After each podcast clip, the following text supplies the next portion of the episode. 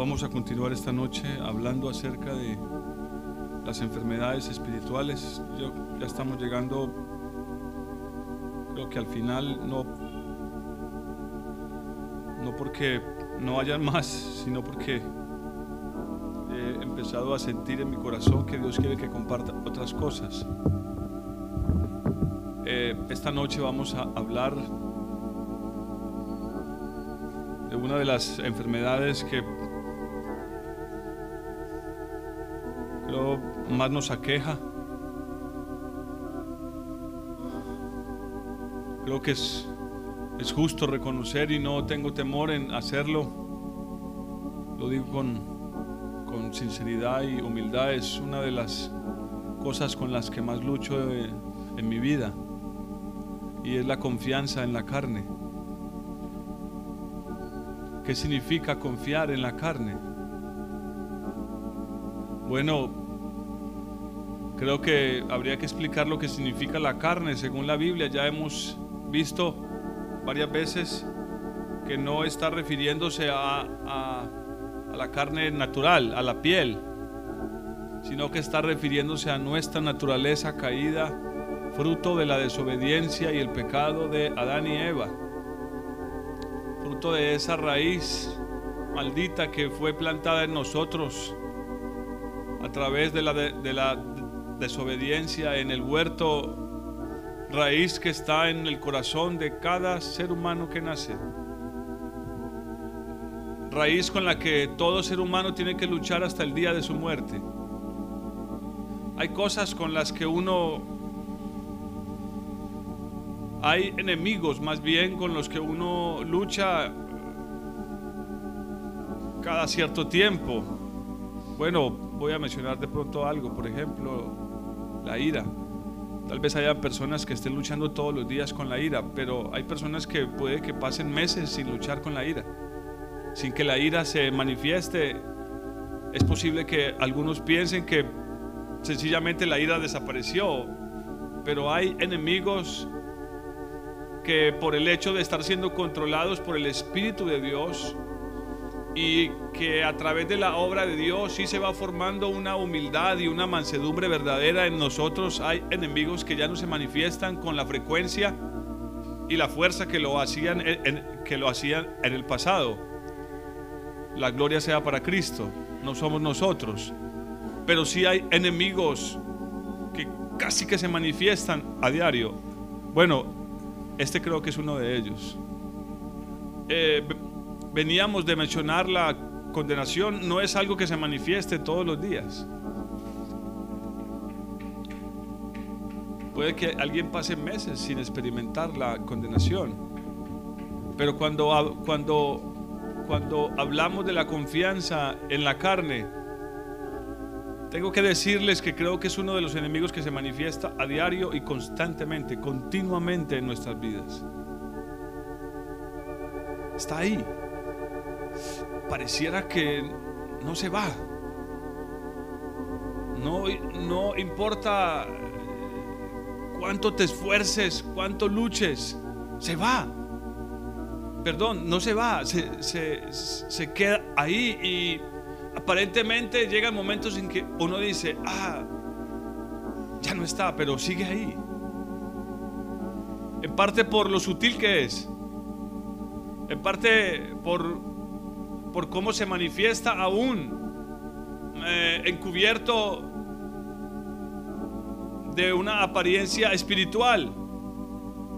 Como muchas de las cosas que les he mencionado, muchos de, de los pecados tienden a maquillarse, a encubrirse con una apariencia, ojo, creo que la palabra no es espiritual, sino religiosa.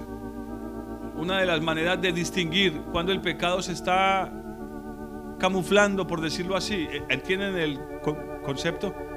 Cuando se está eh, encubriendo es porque nosotros mismos le ponemos una vestidura, una vestidura religiosa, no espiritual, porque eso no es espiritual, es religioso.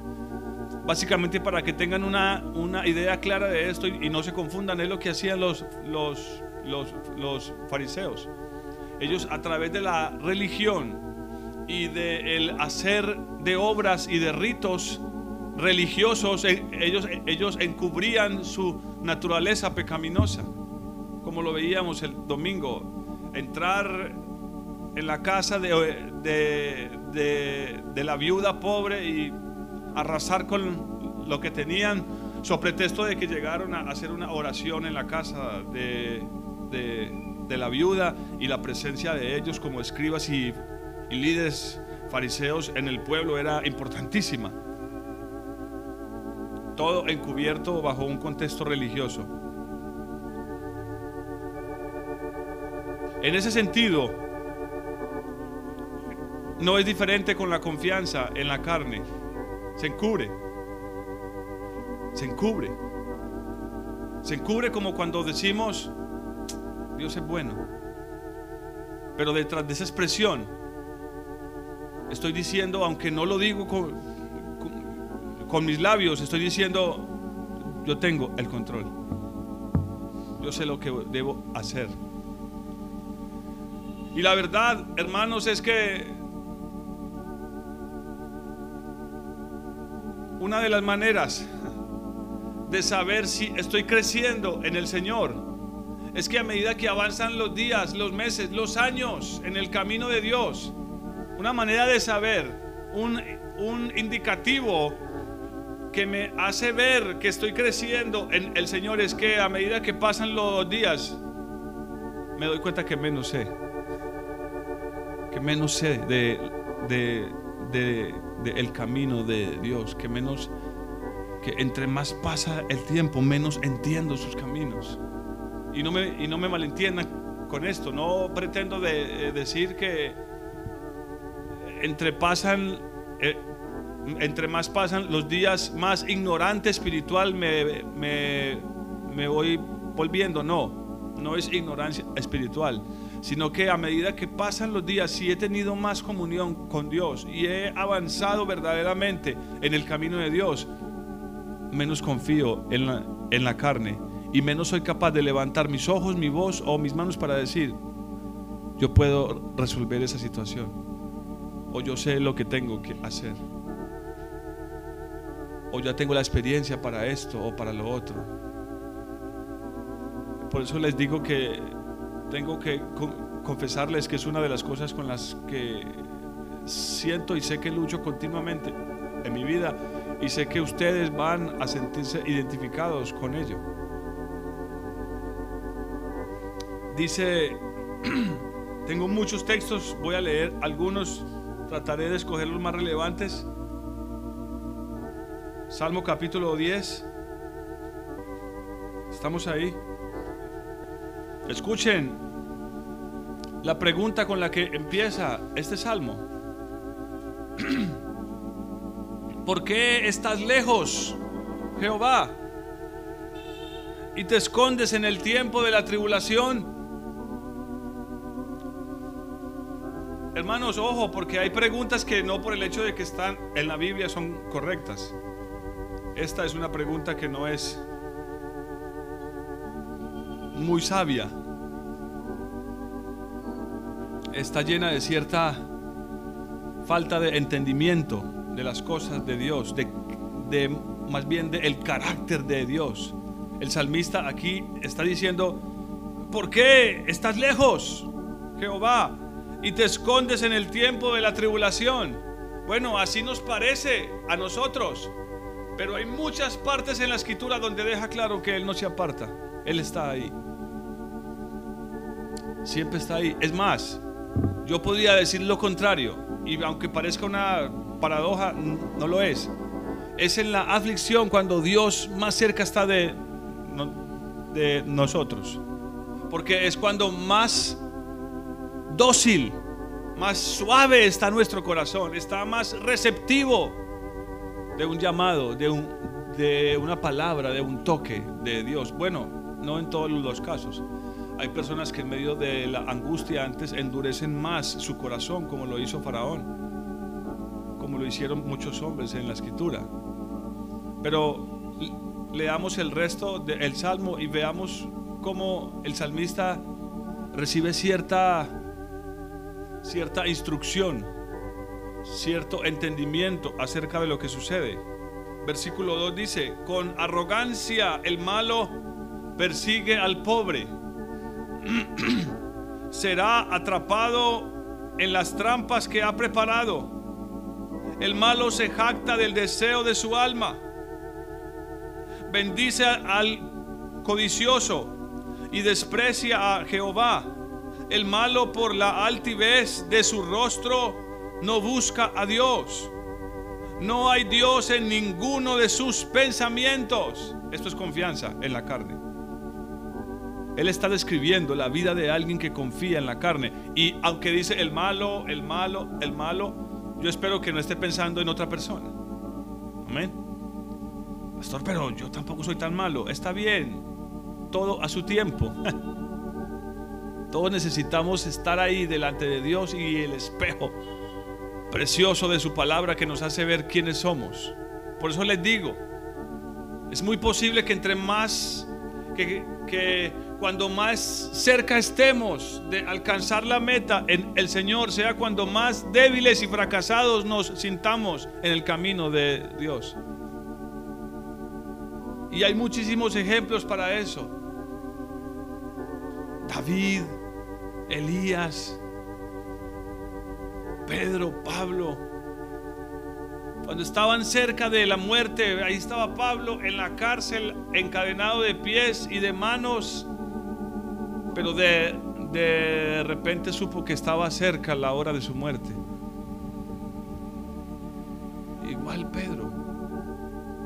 ¿Y cómo murieron? De manera trágica. No, no era justo que hombres tan preciosos murieran de la manera que, que, que, lo murieron, que murieron. Pero, pero es difícil para nuestra mente entender que la vida de Dios no es algo que va hacia arriba, sino que seguramente va hacia abajo por causa otra vez de nuestra naturaleza. Pero sigo leyendo para que veamos un poco más. No hay Dios en ninguno de sus pensamientos. Sus caminos son prósperos en todo tiempo. Tus juicios los tiene muy lejos de su vista.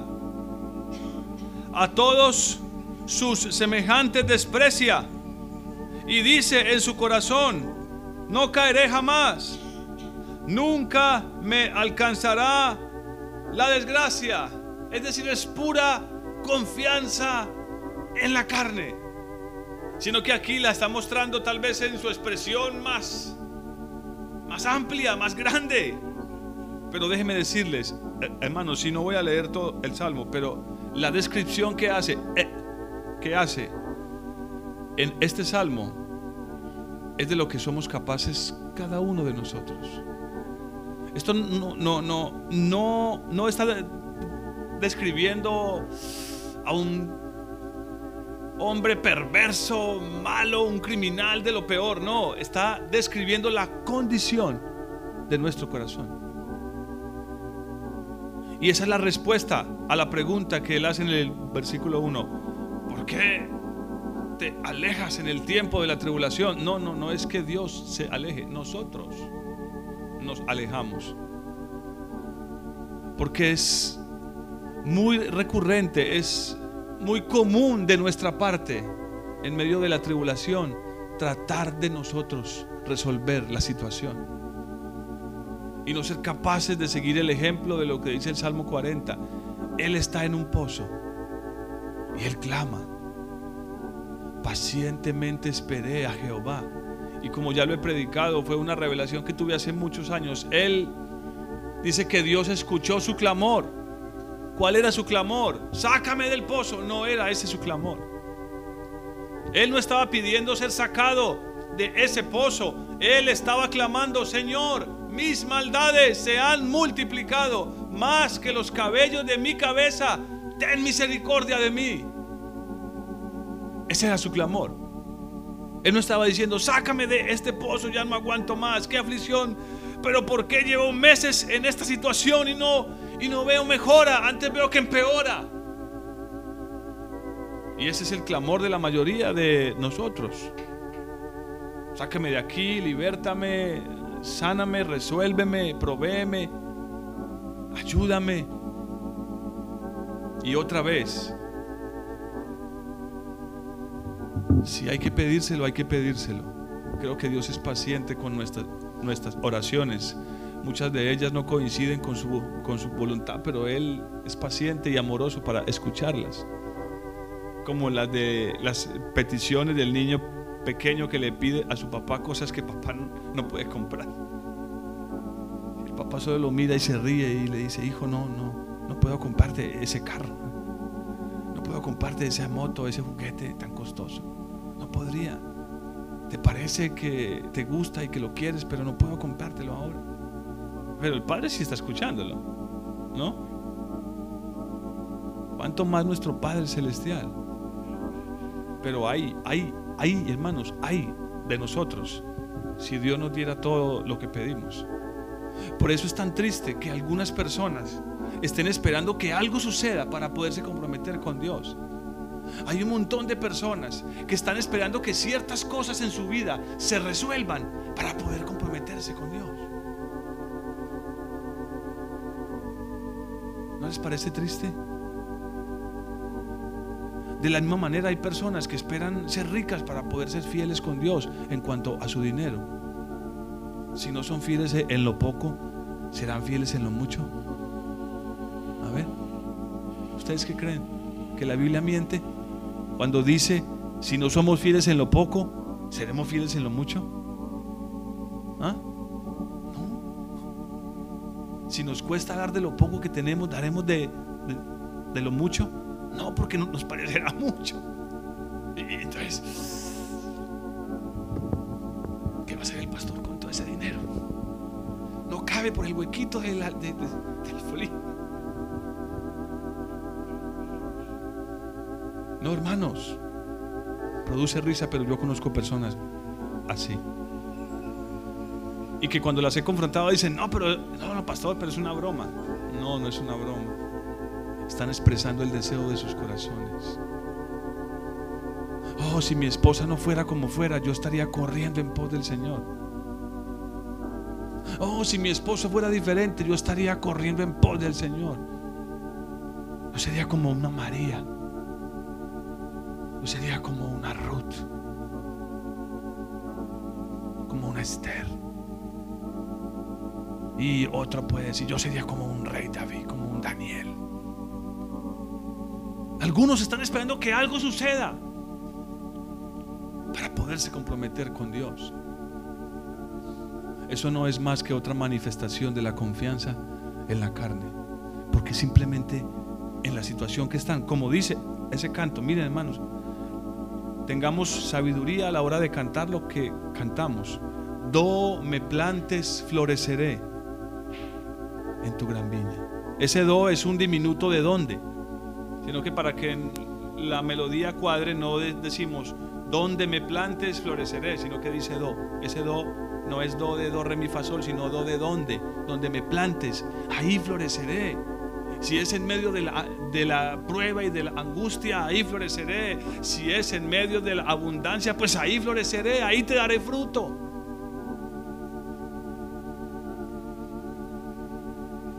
Si el Señor me sanara, yo podría ser más fiel.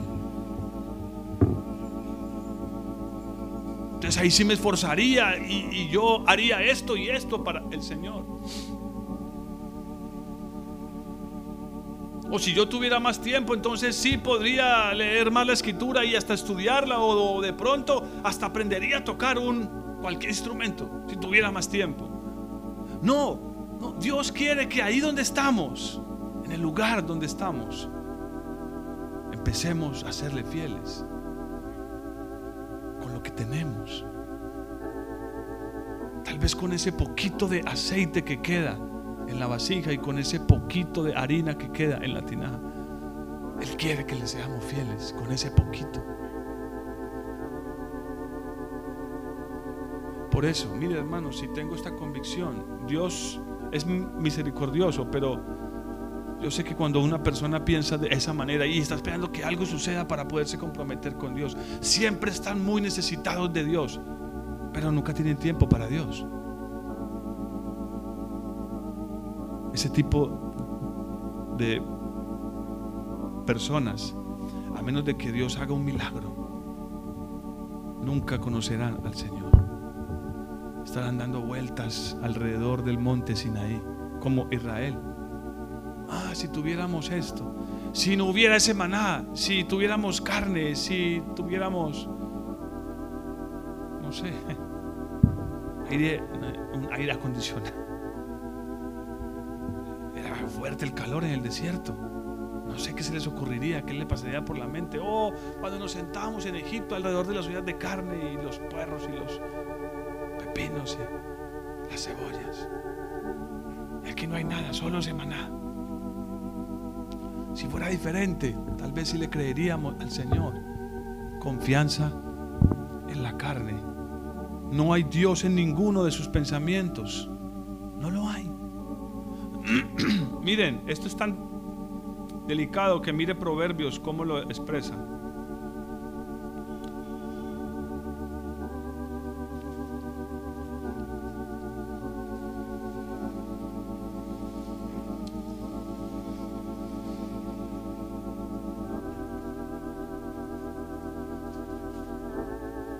Proverbios 26, 12.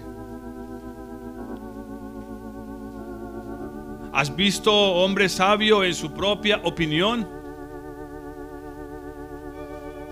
Proverbios 26, 12. ¿Has visto hombre sabio en su propia opinión? Más esperanza hay del necio que de él. Hermanos, así de fea, de horrible, así de terrible Así de destructiva es la confianza en la carne. Solo hay dos situaciones en todo el libro de Proverbios donde se dice que le puede ir mejor al necio que a, que a otra persona. Y esta, es, y esta es una de ellas.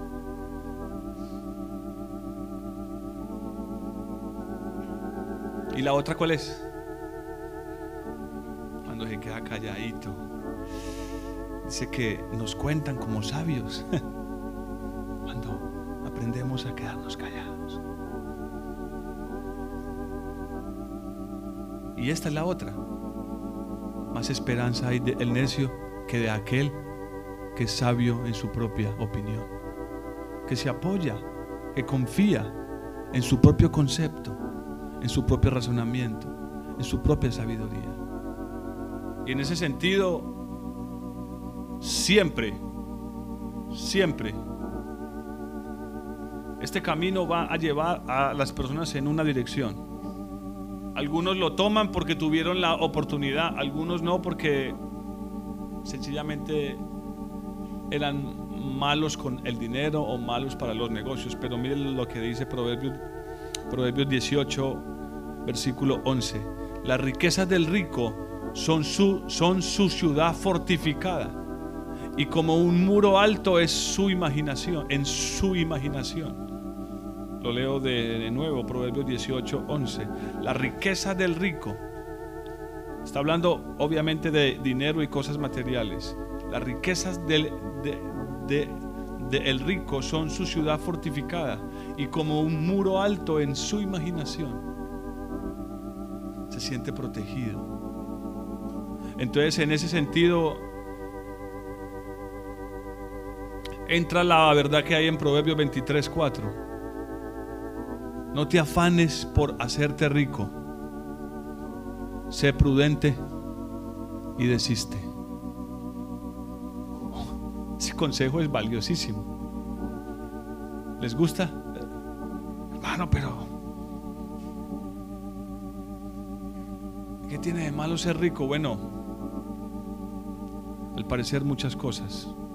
El mismo Señor dijo, cuán difícil es que un rico entre en el reino de los cielos. Por eso es que la escritura nos aconseja que entre más tengamos, más deberíamos dar. Para evitar que esto suceda, que nuestra imaginación, esas cosas materiales, sean como un muro alto que nos protege. Y Eclesiastes dice, escudo es, es la ciencia, pero escudo también es el dinero hace que los que lo poseen se sientan protegidos. Pero eso es fruto de la confianza en la carne. Porque cuando la confianza en la carne gobierna nuestra mente y nuestros pensamientos, ¿saben en pos de qué correremos? En pos de las cosas materiales y en pos del el dinero. Y el propósito será acumular y acumular y acumular. Yo tuve un, un, un amigo en mi, en mi juventud, al cual le compartí muchas veces. Él sabía que yo era creyente pero él tenía una filosofía y un pensamiento. Él había sido muy pobre. Yo conocía su casa. Muchas veces dormí en su casa. Su cama era dura como la piedra. Pero éramos tan buenos amigos que dormíamos a veces juntos. En la misma cama, por falta de espacio. Vivía en un barriecito pobre allá arriba del Picacho. Arriba, en una loma increíble. Pero él tenía una filosofía. Él decía que él no quería ser pobre. Que él se había propuesto trabajar duro y fuerte para tener dinero antes de los 40. ¿Y saben algo, hermanos? ¿Saben que tiene dinero? Tiene unos negocios prósperos en Medellín. Ya no vive en el Picacho, ahora vive en el poblado. Sí tiene dinero. Pero ha vivido con tres mujeres y de todas se ha separado. Su vida en lo que respecta a lo, a lo más importante de un ser humano, lo, lo más esencial, lo, lo que más importa, lo espiritual es un completo fracaso. Si él consiguió lo que quería. Consiguió lo que quería. Pero no tiene el tesoro más valioso que una persona puede poseer. No tiene la vida de Cristo Jesús. Y era muy bueno en lo que hacía, lo es todavía. En el oficio que hace, en, en, y mire hermanos, no estoy exagerando, en el oficio que él hace es el mejor en Medellín. Vienen y, vienen y lo buscan de otras ciudades y de, otros, y de otros municipios para que les haga el trabajo que él hace. Es tan bueno. Pero cuando pienso en él, pienso en el, en el fruto en el fin de alguien que ha puesto su confianza en la carne. Así es. Y seguramente puede que se, que se sienta tranquilo, pero solo el Señor puede salvarnos. Miren lo que dice Salmo 52.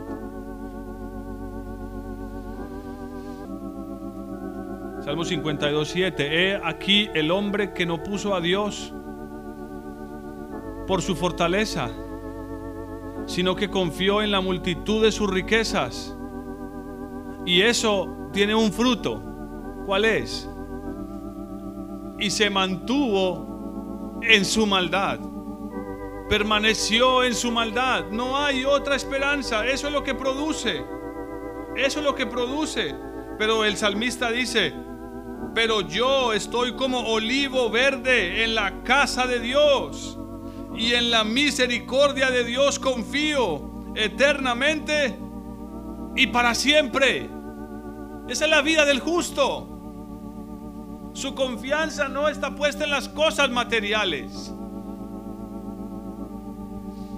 Y por lo tanto entonces su angustia no puede estar basada en las cosas materiales. Recuerden como lo vimos el domingo, ese no es el reino de Dios. El reino de Dios es otra cosa y para, y para alcanzar el reino de Dios, la escritura nos aconseja quitar nuestra vista de las cosas materiales. Puede que usted diga, hermano, yo nunca he sido rico y nunca he tenido nada. Tal vez lo que tengas, un carrito, una casita o, unos poquitos ahorritos, no importa lo que poseas. Puede ser un reloj, un anillo, lo que sea. No hay que ser, o sea, no hay que tener grandes cantidades para ser rico, no. La escritura deja claro una cosa, que rico sí es el que tiene muchas cosas, pero también rico es el que no siente necesidad de Dios. Que no puede ver su necesidad de Dios, ese delante de Dios es un rico. Y ya voy a mostrárselos. Ese delante de Dios es un rico.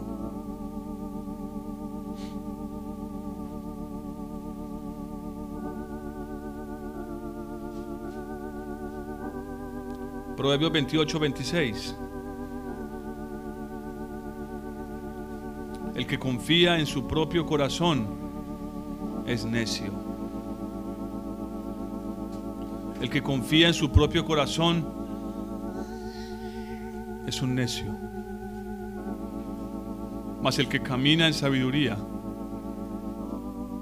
será librado.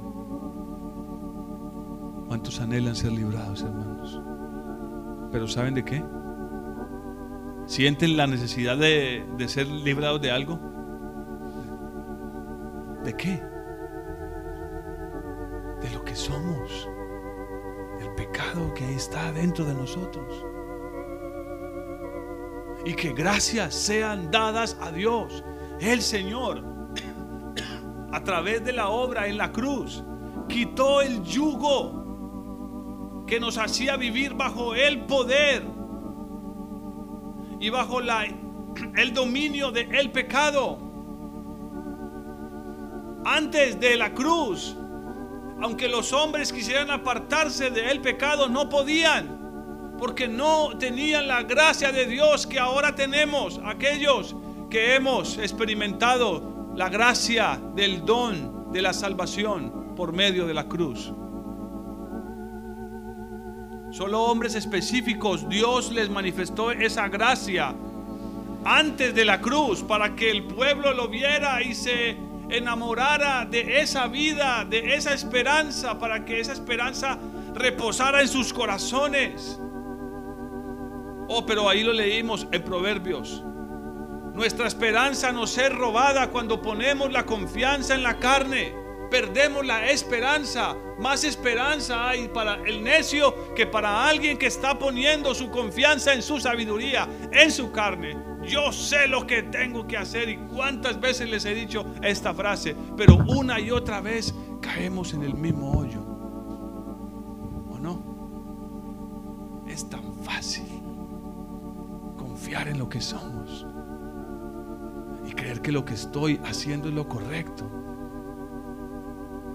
Pero Dios, hermanos, que es paciente y misericordioso, es capaz de esperar uno o cinco o diez o quince o veinte o treinta años y permitir que nos desgastemos nuestras fuerzas a tal punto que no nos quede ninguna para que la única alternativa que nos quede sea levantar los ojos al cielo y decir, Padre, solo tú puedes salvarme.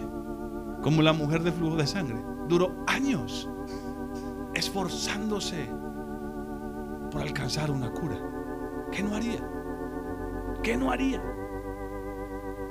Dicho sea de paso, algunos ignorantemente usan ese versículo para decir, vio, no hay que buscar los médicos. Esa mujer buscó a los médicos y no alcanzó. Otra vez, no leamos la escritura como niños espirituales, leámosla con madurez. Todo lo que Dios creó es bueno. Él creó la medicina. Lamentablemente hoy se ha pervertido porque aman las ganancias deshonestas y, y, aman el soborno y, en muchos casos esa medicina es peor que la, que la enfermedad, pero no, es, no funciona así en todos los casos. Pero ¿en dónde hemos puesto nuestra confianza? ¿En qué lugar? Vayamos a Apocalipsis. Miren por qué esto es tan delicado. Y voy a obviar muchos pasajes, pero este no. Uno de mis favoritos para entender este tema es Isaías 30. Yo les ruego que lo lean después en sus casas. Ay de los que se apartan, dice Jehová, para tomar consejo y no de mí, para cobijarse con cubierta y no de mi espíritu. Lo único que hacen es añadir pecado al pecado. Estoy leyendo Isaías 31, pero lean todo ese capítulo en sus casas. Aún el 29, si son dos capítulos, 29 y 30. Añadiendo pecado a pecado. ¿Y por qué dice eso? Porque han puesto su confianza en la carne. Si quieren cobijarse, cubrirse, pero no con su espíritu. Han buscado consejo, pero no de Dios, sino de su propia carne. Inclinan su oído, pero ante sus propias palabras. Y no ante el consejo sabio de Dios o de otros que van más adelante en el camino de Dios. Ojalá algún día el Señor abra nuestros ojos para que conozcamos nuestra verdadera necesidad. Apocalipsis capítulo 3.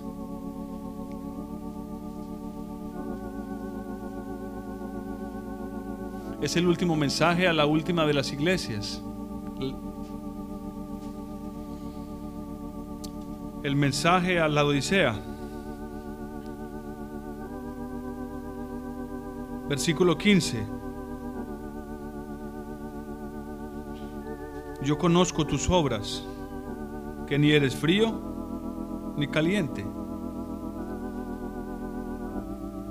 Ojalá fueras frío o caliente. Y miren, pongan mucho cuidado hermanos, porque aquí hay dos extremos. El frío a quién representa?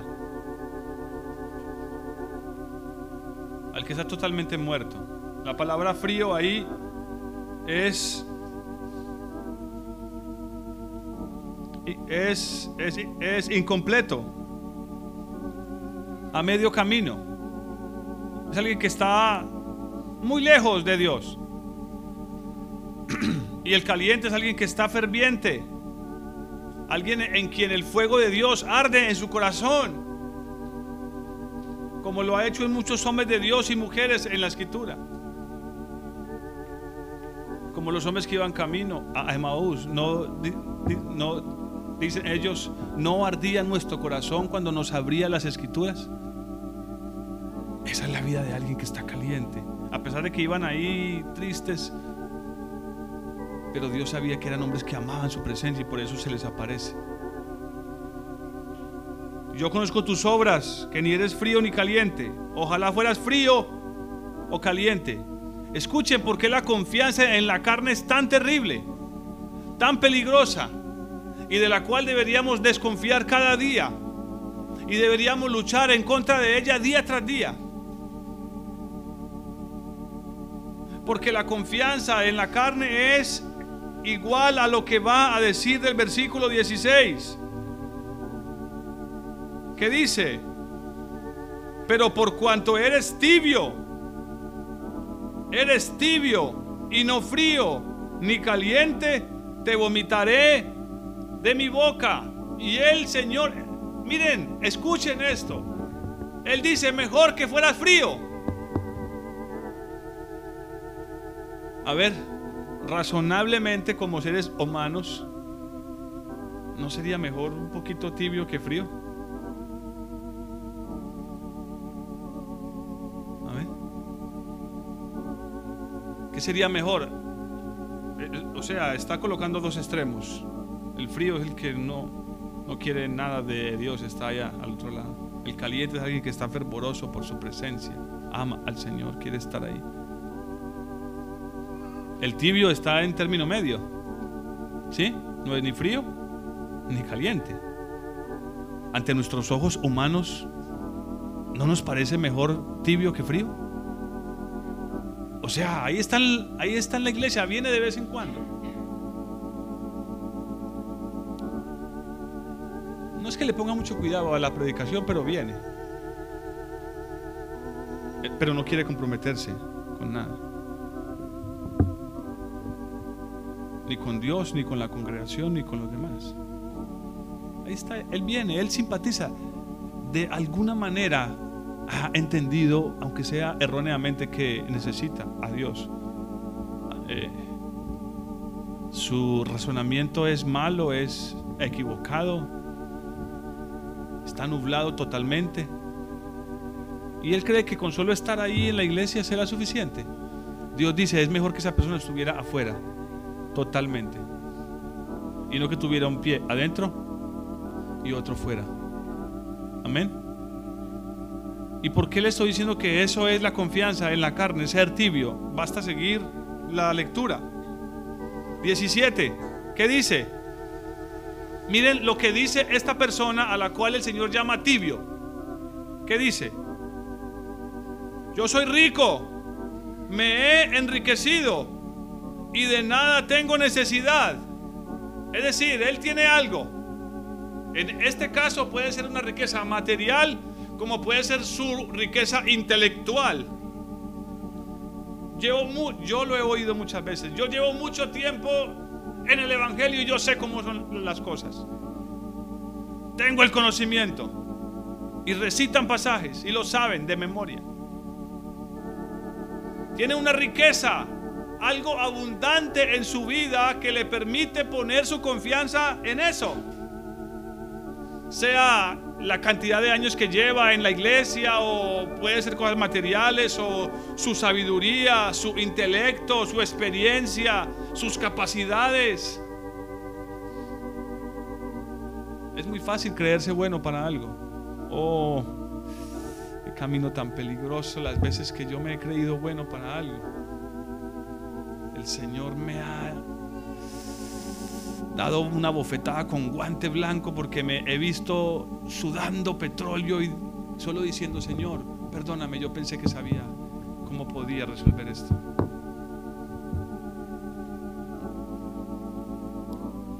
Y creo que algunos me entienden soy rico y no tengo necesidad de nada.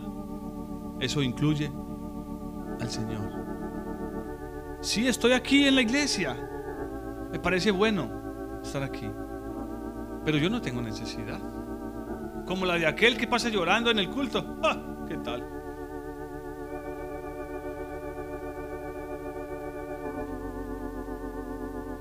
Muy difícilmente lo verás quebrantado en la presencia de Dios. Muy difícilmente. Siempre está en una posición muy decorosa en el tiempo de la administración.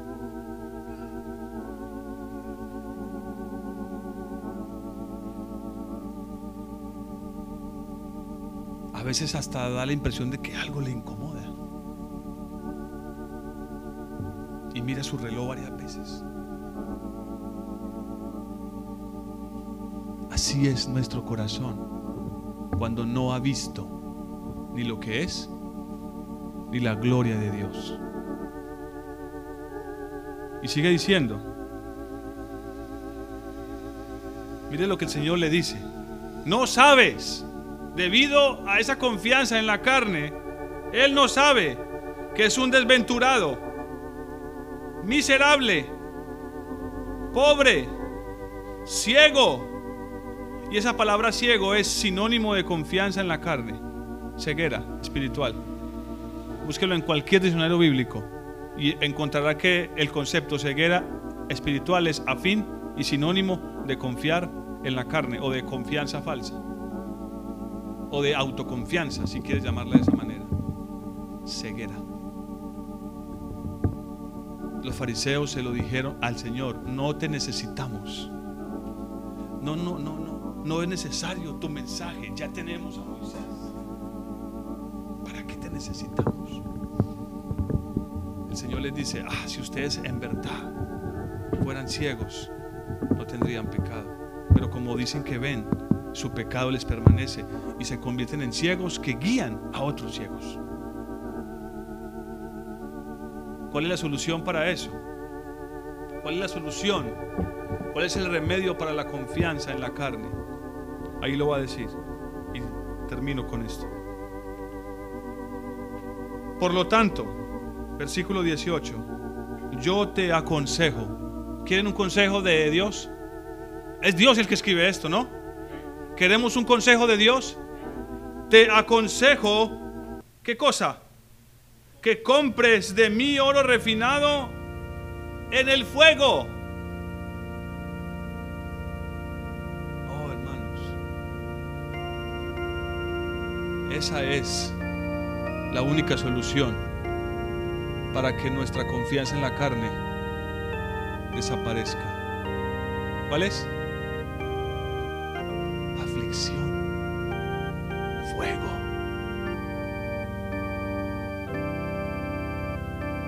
Ese oro, léanlo en primera, de, en primera de, de Pedro capítulo 1. Ese oro es la presencia de Dios en nosotros. Dice que tenemos que ser probados por fuego, así como se prueba el oro. Te aconsejo que compres de mi oro refinado en fuego para que seas verdaderamente rico y que compres vestiduras blancas para vestirte, para que no se descubra la vergüenza de tu desnudez y unge tus ojos con colirio para que veas el Espíritu Santo y las vestiduras justicia. Buscad primeramente el reino de Dios y su justicia, no la nuestra, ni tampoco la de los fariseos. Ya vimos el domingo que si nuestra justicia no es mejorcita que la de los fariseos, ¿qué pasará? No entraremos en el reino. ¿Ya olvidaron cuál era la justicia de los fariseos? ¿En qué se basa la justicia de los fariseos? A ver. Dicen, pero no hacen. Ahora no estoy hablando de que nos podamos, de que no podamos equivocarnos y que no podamos fallar. Oh, hermanos, si me miraran con lupa se darían cuenta que tengo muchas fallas está hablando de, de como le decía esta semana a mis hijos, ¿qué es lo que hacemos? ¿Cuál es la actitud que tomamos cuando fallamos? No es tanto la falla en sí porque vamos a fallar muchas veces, en muchas formas. Bendito Dios, guárdanos y líbranos, como dice el Padre nuestro. Líbranos de la tentación y en otra parte dice, Dios sabe librar a, los piadosos. Y el que cree que está firme, mire que no caiga. Todo eso hay que recordarlo. Pero de que vamos a caer y a fallar, creo que lo haremos. Pero ¿cuál es nuestra actitud cuando lo hacemos? Confiamos en la carne y decimos, no pasa nada. Lo tengo bajo control. Me ha visto. Nadie me está viendo.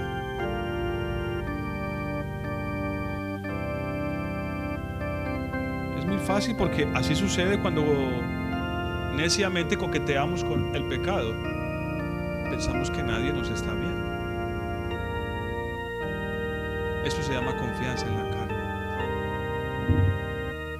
Y lo único que va a resolver ese asunto es seamos metidos en el fuego. Que suceda lo que dice Salmo 66, versículo 12. Me metiste por el agua, me metiste por el fuego, pero me sacaste a la abundancia. O sea, dio fruto.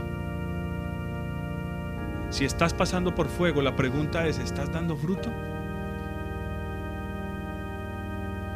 O aún después de haber hablado tanto creo que fue suficiente o tal vez no, de la depresión y todo lo que gira en torno a la depresión. Todavía estamos ahí en medio de la prueba diciendo, ¿por qué yo? ¿Por qué no se acaba? ¿Por qué no se termina? ¿Cuándo? No. Les aconsejo que lean el Salmo 40 y se den cuenta cuál era el corazón de David. Corazón que hacía que Dios dijera, que Dios dijera de él, David es muy amado.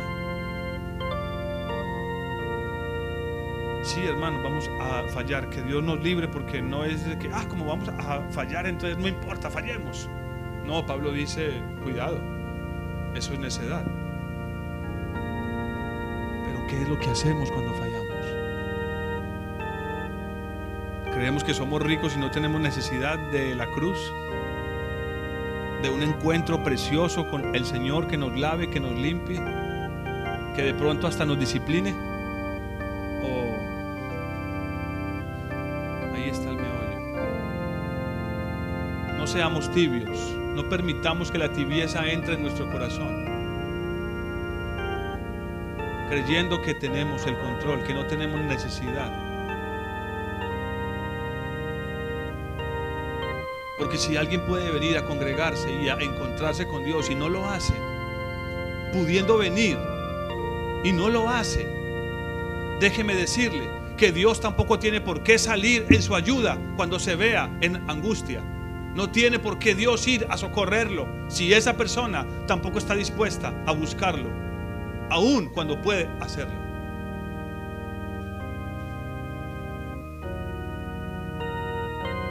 ¿O les parece justo? Pero bueno, bendito sea nuestro Dios. Creo que ha tenido suficiente paciencia. Pero el tiempo en el que estamos viviendo es, decisivo. Mejor sería, dice, que fueras frío o caliente.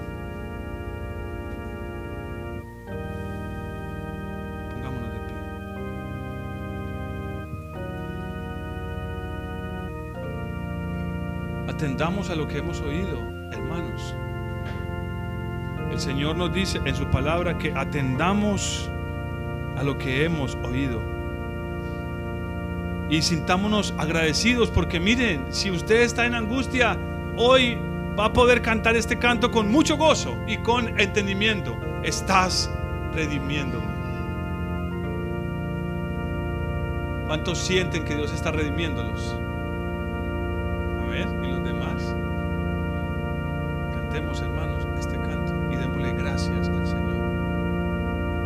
Sea por fuego, pero es necesario. Es necesario. Estás redimiendo.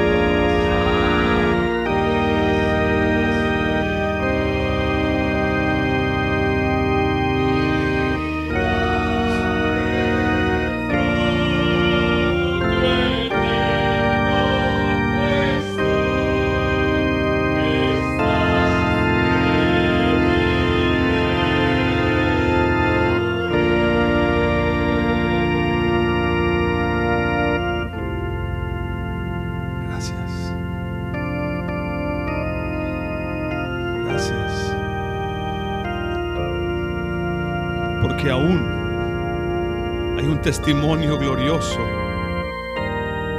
Está el testimonio de los amigos de Daniel y yo tengo ese mismo testimonio. De que cuando somos pasados por el fuego, oh Dios no está lejos. El Hijo de Dios está ahí en medio del fuego contigo. El problema es que no podemos verlo. Tenemos nuestros ojos nublados. Necesitamos ungirlos con colirio. Oh Espíritu de Dios, Unge nuestros ojos con el aceite precioso de la unción de Dios. Para ver, Señor, para poder ver tus propósitos, tu mano, tu presencia en medio del fuego.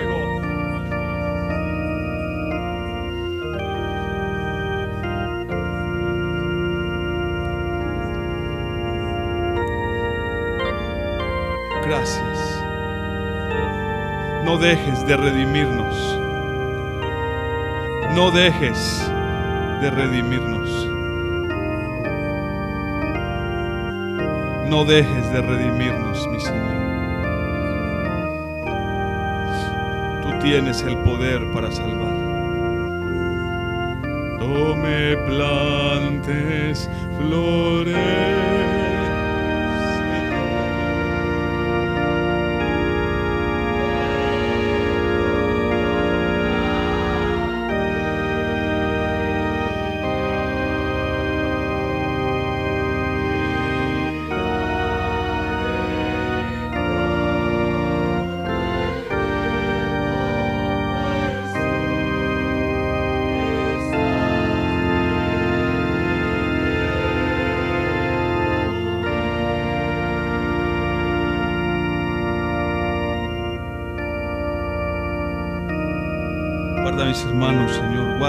Dales gracia para buscarte, llévalos con bien, protégelos, líbranos de la tentación. Vénganos tu reino, Señor, y hágase tu voluntad en medio de nuestras vidas.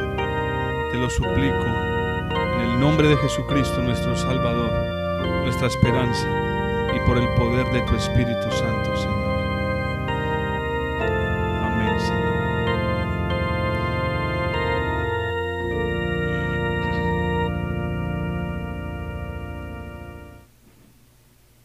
Amén, hermanos. Acompáñenme, por favor, hermanos, en sus Biblias a Isaías, capítulo 53. Isaías, capítulo 53. Hemos estado hablando acerca de las enfermedades espirituales y hemos estado hablando del propósito de Dios en nuestras vidas.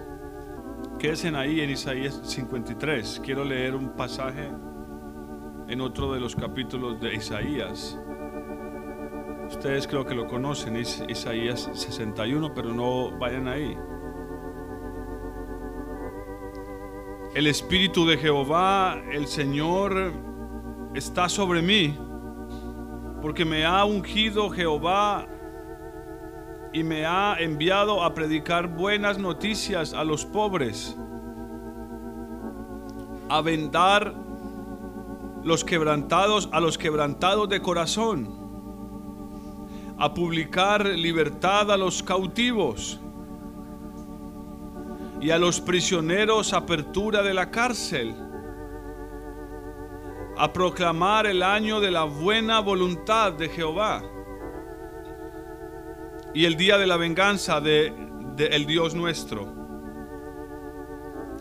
a consolar a todos los que están de luto, a ordenar que a los afligidos de Sión se les dé esplendor en lugar de ceniza, aceite de gozo en lugar de luto, manto de alegría en lugar del espíritu angustiado, para que sean llamados árboles de justicia, plantío de Jehová, para gloria suya.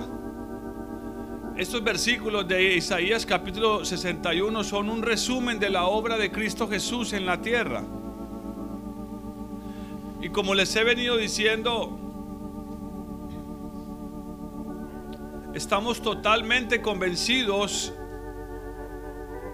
de que sí, el Señor está interesado en nuestra salud física, pero nuestra salud física no es para Dios su prioridad. No la es. Es la prioridad de Dios la sanidad de nuestro ser interior. Llámese nuestra alma, nuestro espíritu.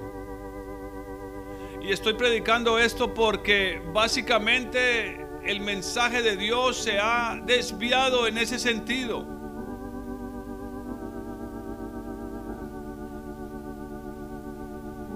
Y lo que más están buscando ofrecerle a las personas en algunos lugares que llaman iglesias es un beneficio físico y un beneficio material. Ese mensaje de paz, poder y prosperidad. Ese mensaje donde le dicen a la gente que Cristo ya sufrió todo en la cruz por nosotros, que nosotros no tenemos por qué sufrir absolutamente nada. Ya Él sufrió todo lo que había que sufrir en la cruz. Es un mensaje mentiroso, es un mensaje confuso, es un mensaje que va en contra no solo de lo que la escritura dice, va en contra de el mismo carácter de Dios. Ofende la obra de Dios en la cruz. Porque desconoce realmente cuál era el propósito de Dios. Como lo he venido diciendo, es inevitable. Nuestro cuerpo, nuestra carne se envejecerá. Y así fue la voluntad de Dios. Al principio los hombres duraban 500 años, 600, 800, 900 años. Luego el Señor dijo, no más, hasta 120. Y luego dijo, es posible que algunos, los más robustos, lleguen hasta 70. ¿Por qué el Señor hizo eso? Bueno, más que fue, más que ser una decisión de Dios, es la consecuencia del pecado.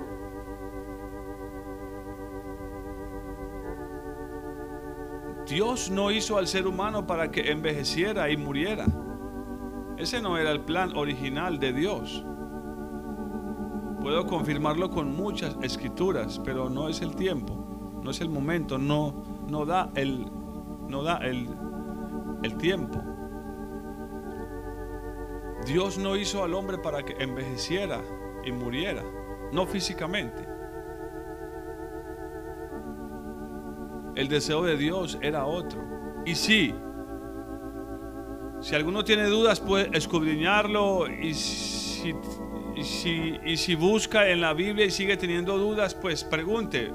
Sí, las enfermedades están relacionadas con el pecado. Amén. Eso está claro en la escritura. Varias veces al Señor Jesús le llevaron personas enfermas. Y en vez de decirles, sí, está bien, te sano, les dijo antes de sanarlos, tus pecados te son perdonados. Amén. Al paralítico, después de que lo sana, el paralítico se va con su lecho y los fariseos le preguntan, ¿qué haces cargando tu lecho el día sábado? No es lícito. El que me sanó me dijo, levántate, anda y toma tu lecho y vete. Luego el Señor se lo encuentra y le dice, ten cuidado, no peques más, no sea que te venga, no, no, dice, no sea que te venga, que te venga algo peor. Sí es cierto, hay enfermedades que están relacionadas directamente con el pecado. Bueno, voy a correr un riesgo. Creo que toda enfermedad está en cierta manera relacionada con el pecado. Pero ojo, que no se confunda nadie porque cuando hablamos de pecado, hablamos del pecado que hacemos, pero también hablamos del pecado que somos, es decir, de nuestra naturaleza, lo que la escritura llama la carne. Entonces, hay enfermedades que no son la consecuencia de algo que hice, sino de lo que soy. Amén. Es una consecuencia natural del pecado que ha corrompido aún nuestros cuerpos, no solo nuestro espíritu. Con los años, con el pasar de los años, siglo tras siglo, el pecado no solo corrompió el espíritu y el alma de los seres humanos, sino que también corrompió sus cuerpos. Por eso, hermanos, cuando el Señor venga y restaure su reino en la tierra, dice que el niño morirá de 100 años. O sea, dando a entender de manera simbólica, figurativa, que la longevidad será algo normal. La, la, la, la, edad será algo que se extenderá en los seres humanos que hayan quedado para habitar ese reino precioso de Cristo Jesús. Y estoy diciendo esto porque hay personas que he conocido en este camino que lamentablemente han dejado que su corazón se dañe por causa de las enfermedades físicas. Porque en algún momento o lo han relacionado con que es una consecuencia de que le fallaron a Dios y que todavía siguen en pecado y que Dios no los ha perdonado. O en otros casos es, un, es una situación en la cual estas personas se sienten a sí mismas como incrédulas, como faltas de fe y creen que Dios no los ha sanado porque no tienen fe.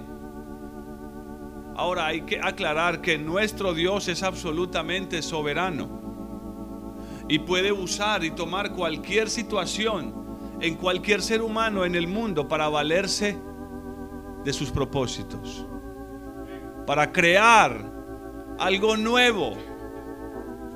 Y en muchos casos la enfermedad aplica en esa dirección en ese obrar de Dios. Amén. Sobre Job vino una sarna, una sarna maligna y él no había pecado. Amén. No era por causa de pecado. Pero sí usó Dios esa enfermedad. ¿Para qué?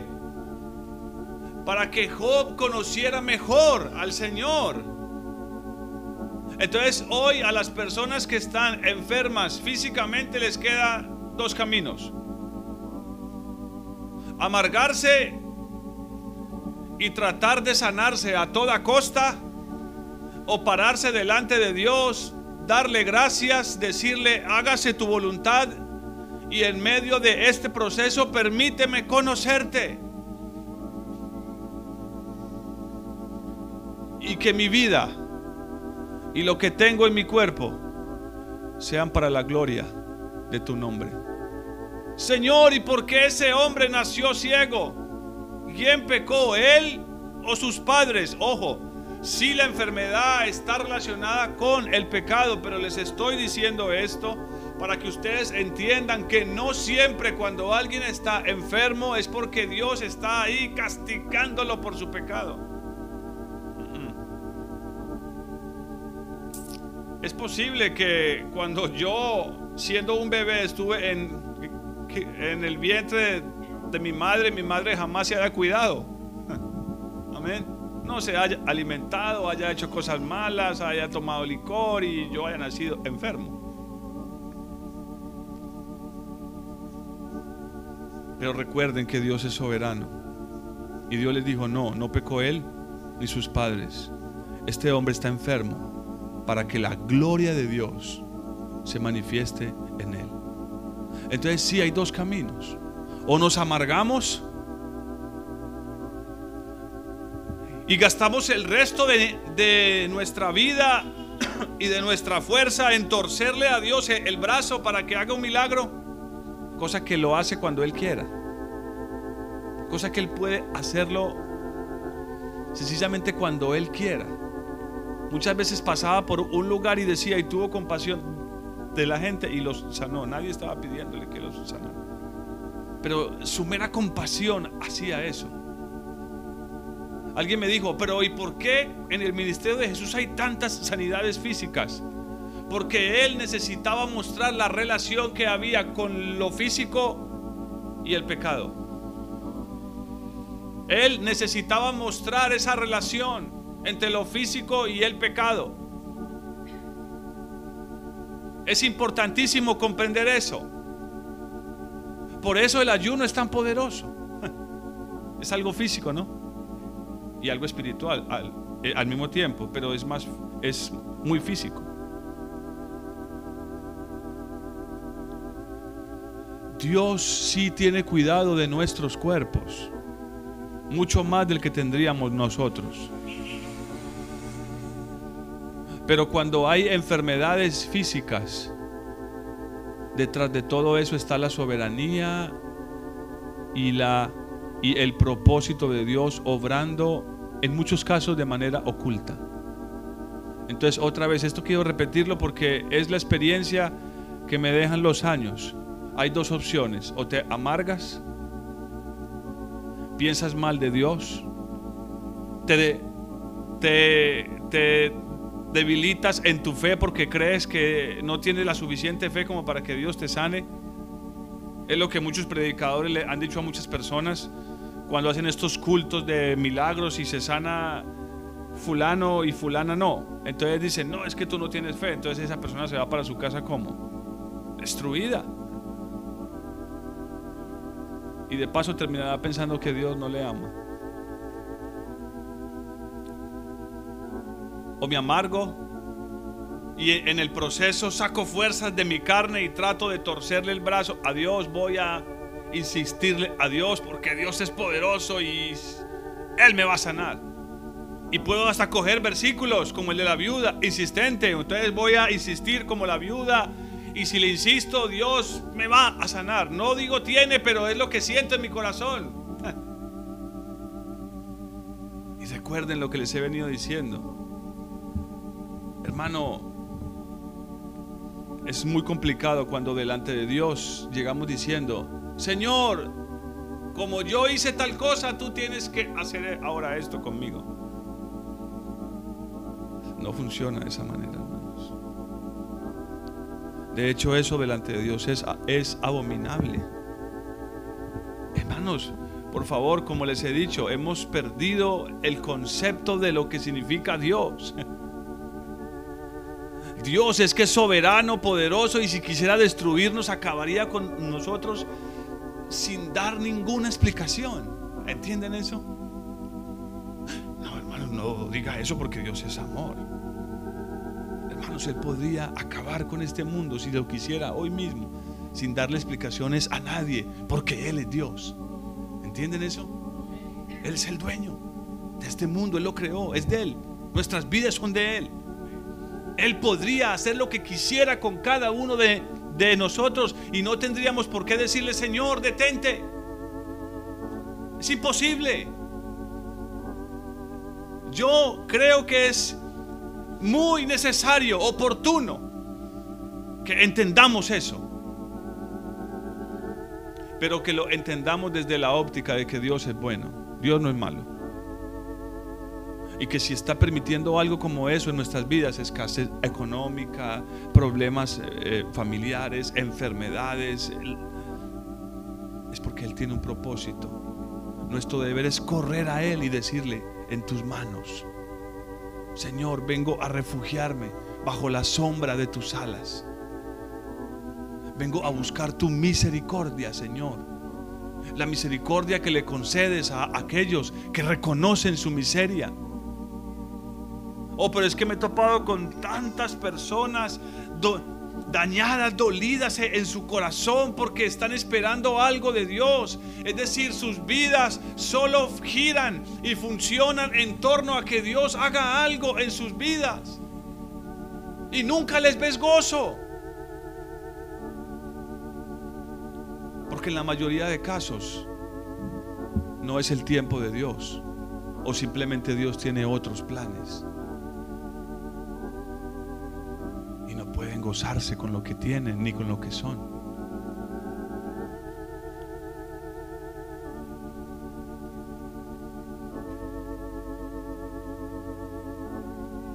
Afortunadamente Dios ha hecho que aún en el mundo, no solo en la vida cristiana, se levanten personas que manifiesten lo que significa gozarse en medio de las tribulaciones. Como este joven que nació sin manos y sin piernas Nick, él se llama Nick. Recorre el mundo dando conferencias. Oh hermano, yo me sentí tan frustrado cuando lo vi nadando. Si es que yo me meto a un charco y yo me ahogo. Como le digo eh, a mi esposa en son de broma, yo me ahogo lavándome los dientes. Yo soy miedoso para el agua y ese Muchachito, bueno, ya iba a ser así con las manos porque es mi reacción, pero él no, no tiene manos ni pies y nada. Él se viste solo, él se peina.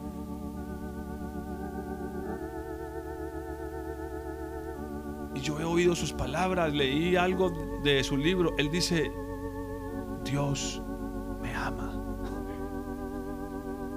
Dios me ama. Él tiene un propósito. Y yo quiero cumplir ese propósito aunque no tenga ni pies ni manos. Y, y es increíble verlo. O ver al hombre que toca guitarra con los pies. ¿Lo conocen? Tony Meléndez. Yo duré años para sacar una nota en la guitarra con mis manos. Y algunos dicen hoy, no, aprender un instrumento. Yo no puedo, yo no soy capaz. Imagínate, este hombre lo toca con los pies y lo toca mejor que muchas personas que lo hacen con las manos. Dicho sea de paso porque lo, lo hace para cantarle al Señor.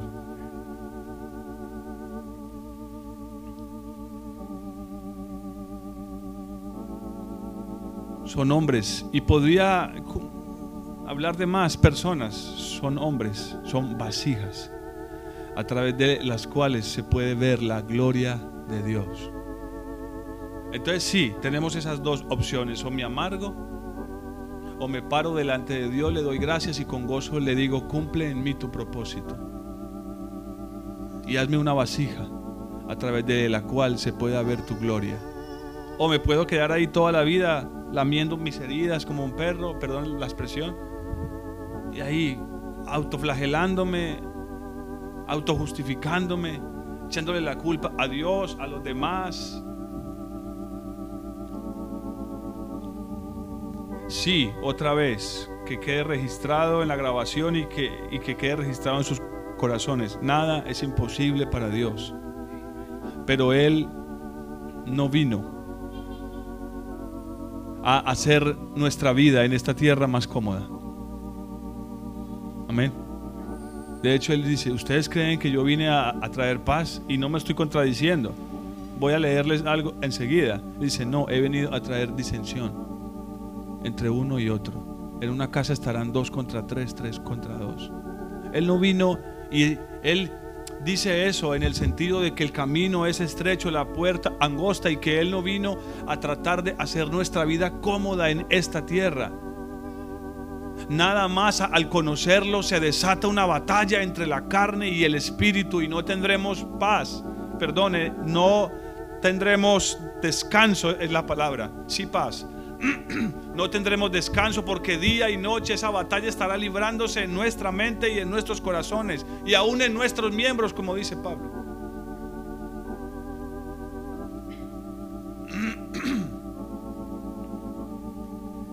Ahora todo es cuestión de saber lo que les vengo diciendo, que Dios tiene un plan para cada uno.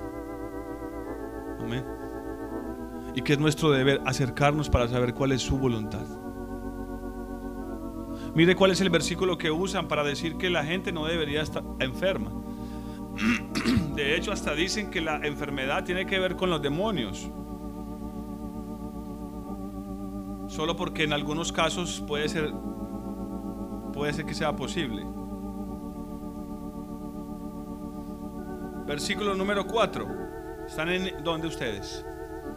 Isaías 53. Ciertamente, ciertamente llevó él nuestras qué? Enfermedades. Espérenme un momentico. Ok. Ciertamente llevó él nuestra enfermedad. Vamos a ver si está hablando de enfermedades físicas o de enfermedades espirituales. Respetemos el contexto y lo que está diciendo. Amén. Ciertamente llevó Él nuestras enfermedades y sufrió nuestros dolores. Hasta ahí pareciera que tiene que ver con algo físico, ¿cierto? Pero sigamos leyendo.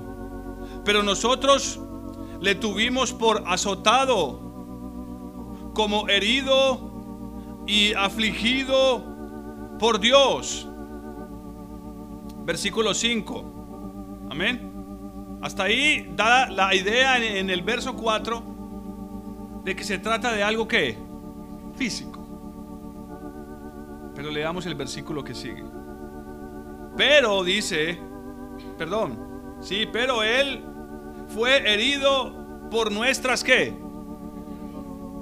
Rebeldía, rebelión. Él fue herido por nuestras rebeliones. Y la versión de las Américas dice transgresiones. O sea, pecado.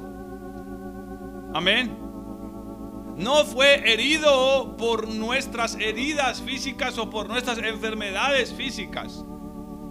El contexto de esto es la liberación del ser humano de lo que en verdad aflige su alma y su vida, que es el pecado.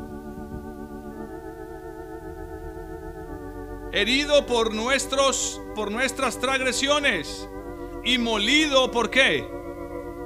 Por nuestros pecados. ¿De qué está hablando? Entonces, ¿de algo físico?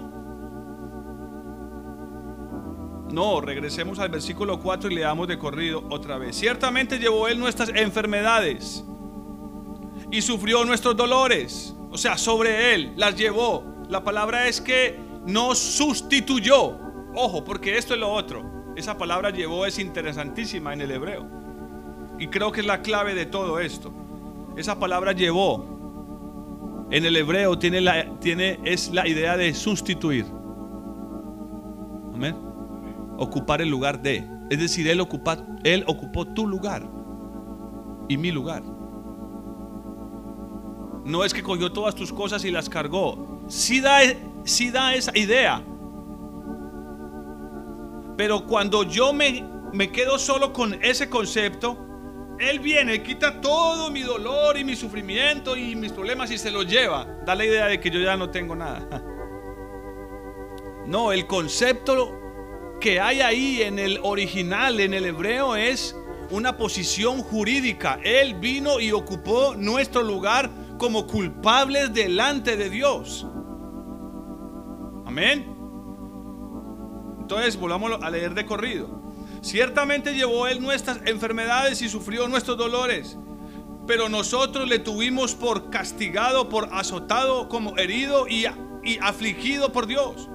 Mas Él fue herido él dice, el profeta dice, ustedes creen que él simplemente estaba siendo castigado por Dios, como si fuese pecador él. Y dice, mas él fue herido por nuestras iniquidades y por nuestras transgresiones, molido por nuestros pecados. ¿Para qué? ¿Para darnos qué cosa? ¿Para darnos la sanidad física? No, porque hizo eso en la cruz. ¿Para darnos qué cosa? ¿Están ahí? Paz. Oh, hermanos, miren. Creo que este es uno de los bienes más preciados que tenemos y ya lo vamos a ver cuando empecemos a, hablar de eso los domingos. El reino de Dios es ¿qué? Justicia, paz y gozo. Eh, es una cosa importantísima para nosotros. Es triste, muy triste ver que la paz entre los creyentes es un bien escaso. Muy pocos lo tienen. Muy pocos lo viven. ¿Cuántas cositas nos turban? ¿Ah? Una deuda, un problema, un enemigo, una amenaza, un vecino, como les he venido diciendo, un vecino, un ruido, Eso te, eso, eso te roba la, paz. Y sí, entonces, recuerden que en el versículo 5 está hablando de qué cosa, leámoslo. Mas él fue herido por nuestras transgresiones y molido por nuestros pecados, para darnos la paz. Cayó sobre él el castigo, y por sus llagas fuimos nosotros curados. ¿Curados de qué? ¿Curados de qué?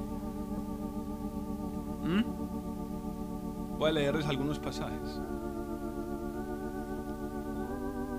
Solo voy a leer algunos pasajes claves. Mm. A ver.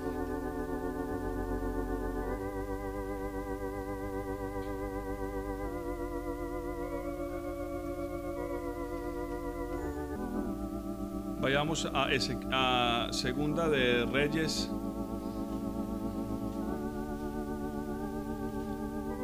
De Reyes. Capítulo 20.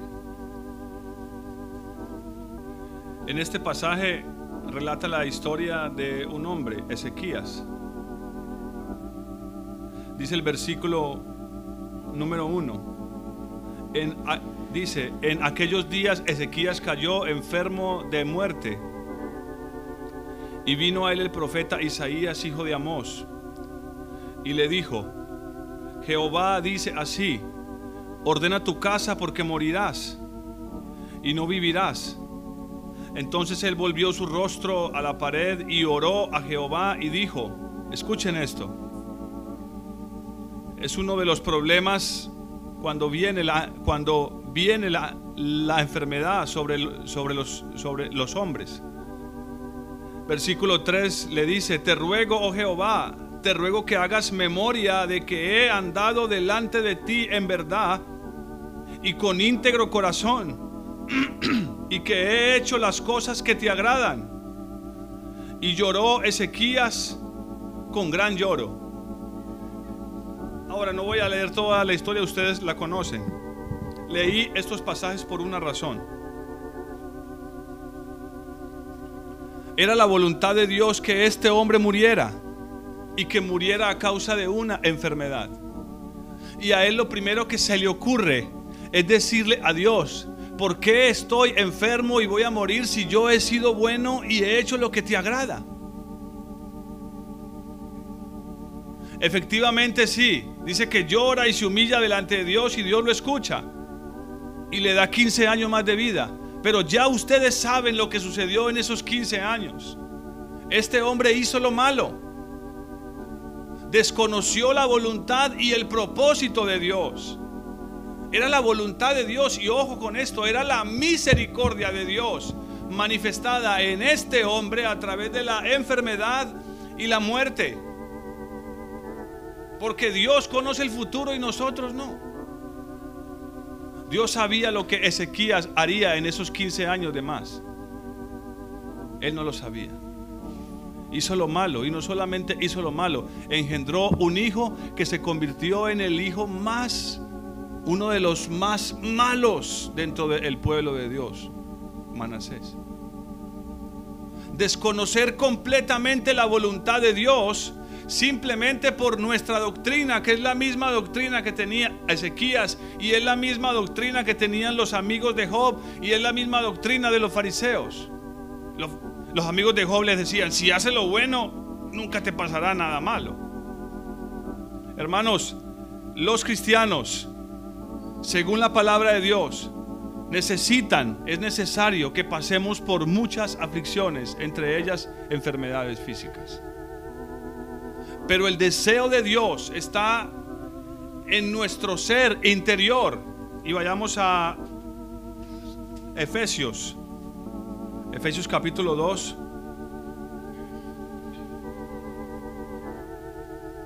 Veamos cuál es la enfermedad de la cual creo yo que Isaías está hablando.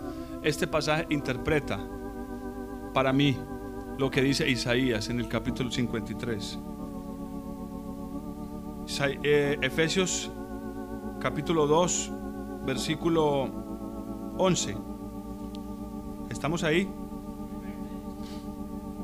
Por tanto, acordaos de que en otro tiempo vosotros los gentiles en cuanto a la carne eras llamados incircuncisión por la llamada circuncisión en la carne. En aquel tiempo estabais sin Cristo. Esta es la enfermedad a la cual creo que hace referencia el profeta. Y no el profeta, el Espíritu de Dios. En aquel tiempo estabais sin Cristo, alejados de la ciudadanía de Israel y ajenos a los pactos de la promesa, sin esperanza y sin Dios en el mundo. Pero ahora en Cristo Jesús, vosotros que en otro tiempo estabais lejos, habéis sido hechos cercanos por la sangre de Cristo. ¿Y qué dice el versículo 14? Él es nuestra paz.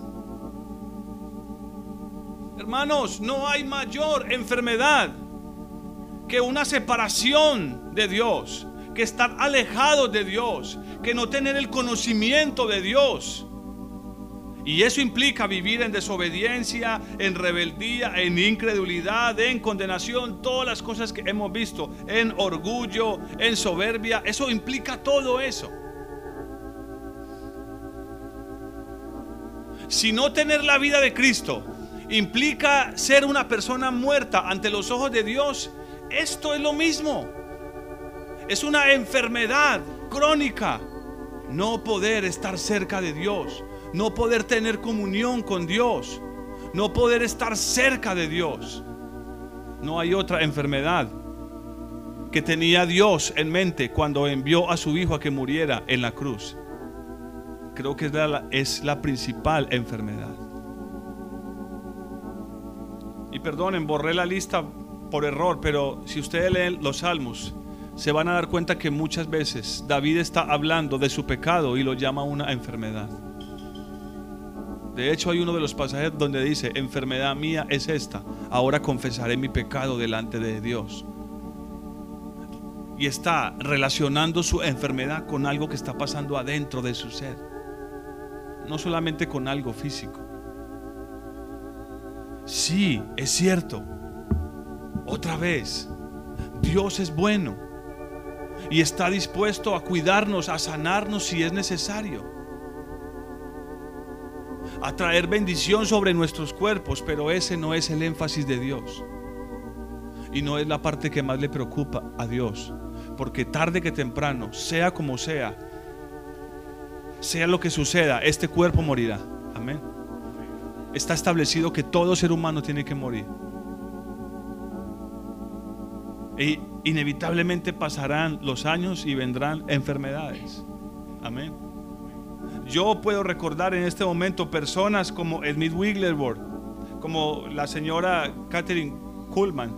Ellos murieron y antes de morir padecieron grandes enfermedades. A mí es uno de los casos que, que más impacta mi vida. Este hombre hasta fue usado por Dios para levantar muertos. Dicen que hay registrados más de 20 casos donde él fue usado por Dios para resucitar muertos.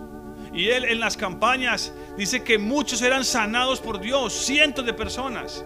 Y en los intermedios él iba al baño a expulsar cálculos renales del tamaño de una roca.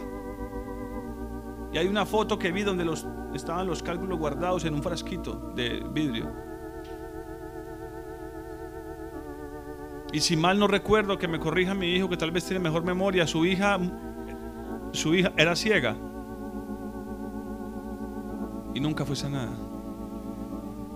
Pero Dios lo usó para traer un avivamiento grandísimo sobre muchas personas y sobre muchos pueblos. Y él mismo era un hombre que estuvo enfermo durante muchos años. El propósito de este mensaje hoy es que nosotros entendamos a dónde es que Dios está mirando, cuál es nuestra verdadera necesidad, está aquí adentro y que Él quiere traer su paz sobre nosotros. El Espíritu de Dios está sobre mí eh, y me ha enviado, dice, ¿para qué? Para sanar a los quebrantados de corazón. Sanar a los quebrantados de corazón, no solo sanar a personas físicas. Muchos en la Biblia, en los evangelios, fueron sanados físicamente, pero el pecado permaneció con ellos. Amén. Por eso a muchos que sanó, a la mayoría de ellos, luego les decía, tus pecados te son perdonados. Como el paralítico que bajaron por el techo. Él le pregunta a los fariseos que están ahí, ¿qué es más fácil? Decirle, levántate y anda, o tus pecados te son perdonados. Dice que primero le dice, tus pecados te son perdonados, ten fe, hijo. Y luego le dice, levántate y anda.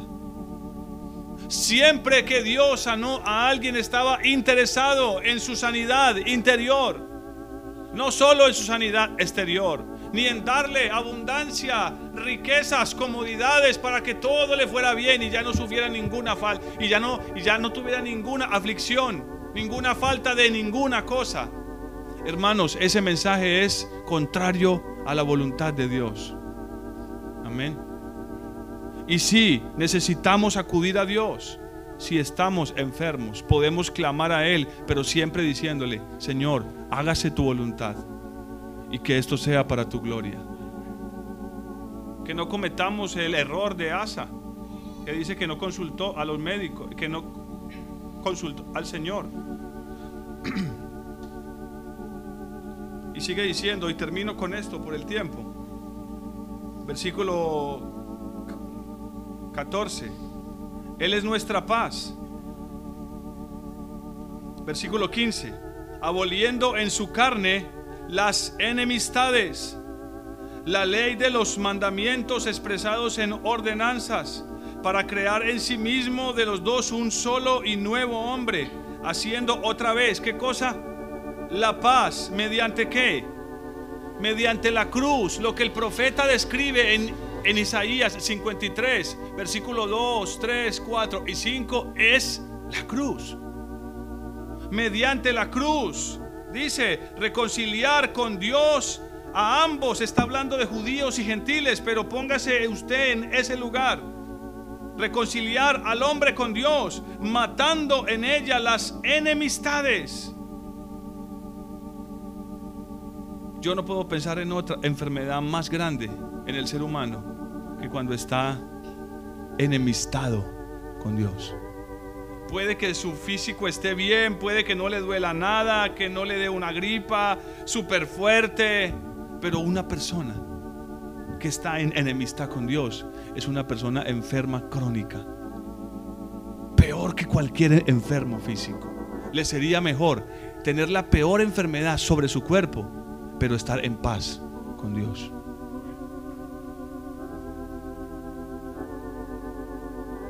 Sí, hermanos, tengamos confianza en el Señor, pero entendamos que de ninguna manera podemos poner lo físico por encima de lo que es espiritual.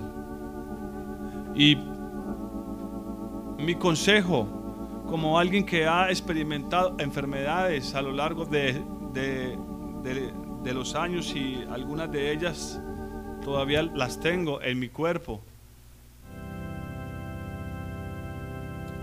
es el mismo que conversaba con los hermanos aquí el domingo después de que terminó el culto. Dios ha estado hablándome de algo y es de el gozo.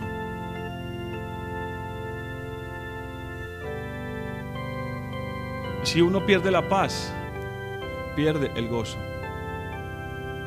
Hermanos, si la vida sin gozo no es, no es absolutamente vida. No, no, no, no, no. O sea, no, no tiene sentido. La Biblia dice que Cristo Jesús sufrió lo que sufrió y logró padecerlo, logró soportarlo, porque puso el gozo por delante de él. Amén. Puso su gozo por delante de él y puso su confianza en el Señor.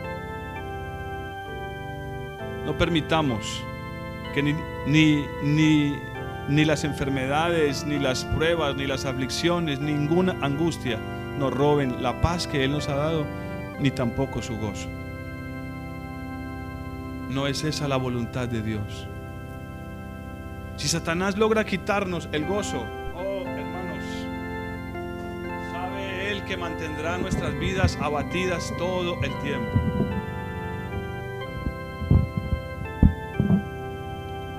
Sabe Él que mantendrá nuestras vidas todo el tiempo de caídas y terminará eh, haciendo un daño muy grave y es que dejemos de confiar en el Señor.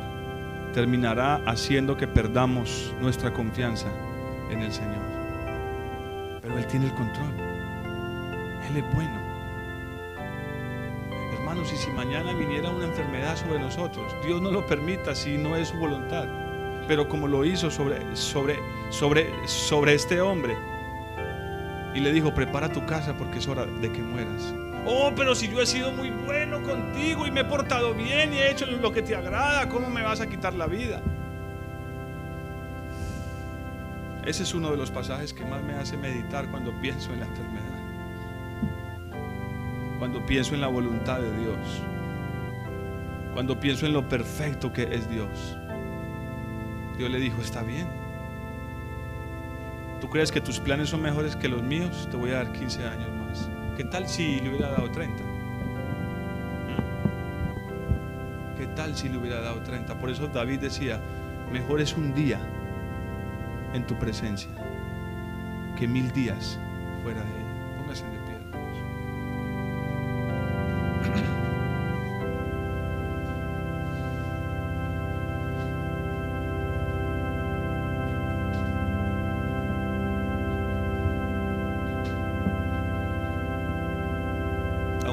quiero que quede claro que somos una iglesia y soy un hombre que cree en la sanidad divina, tanto física como espiritual. De hecho, aquí hay personas que han recibido sanidad física de parte de Dios. ¿Lo hemos provocado nosotros? No, hermanos, Él ha pasado y ha tenido compasión. Pero recuerden, ¿cuál es la actitud que Dios ve en nosotros cuando nos mira en medio de la prueba? ¿Qué mira en nosotros? ¿Qué está viendo en nosotros en medio de la aflicción? Sea física, sea material, económica, lo que sea. Que si mira, ¿qué ve? ¿Qué ve en nosotros? Falta de gozo, falta de paz. Hermanos, Él es nuestra paz y Él es nuestro gozo. Cierren sus ojos, hermanos. Él es mi paz.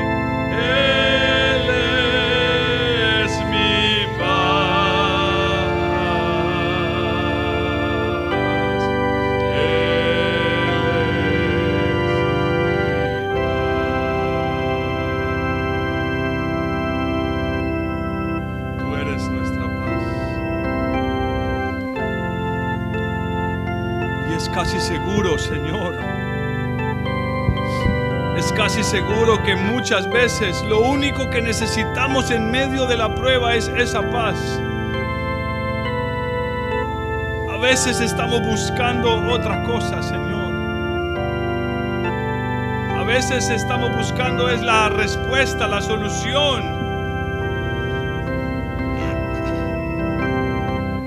Y tú estás ahí diciéndonos, yo te ofrezco mi presencia. Te ofrezco mi paz. Ofrezco mi presencia. Oh, gracias, mi Señor. Gracias, mi Señor. Gracias por tu gran misericordia, Señor. Gracias por tu gran misericordia,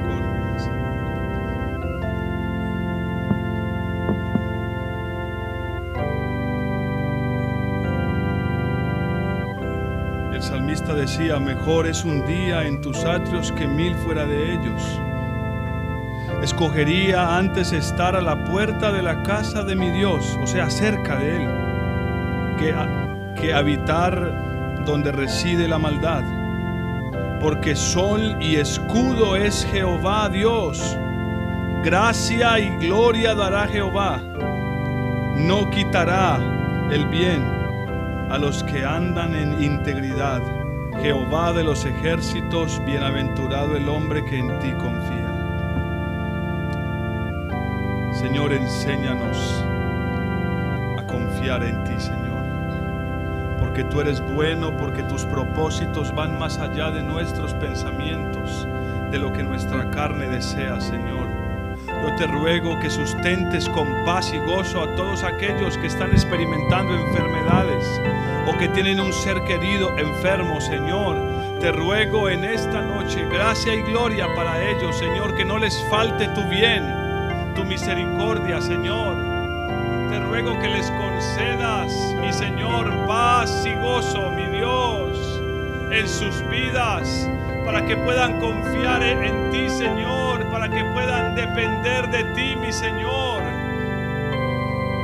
para que puedan permanecer en tu presencia, que nada los aleje de la puerta de tu casa, Señor,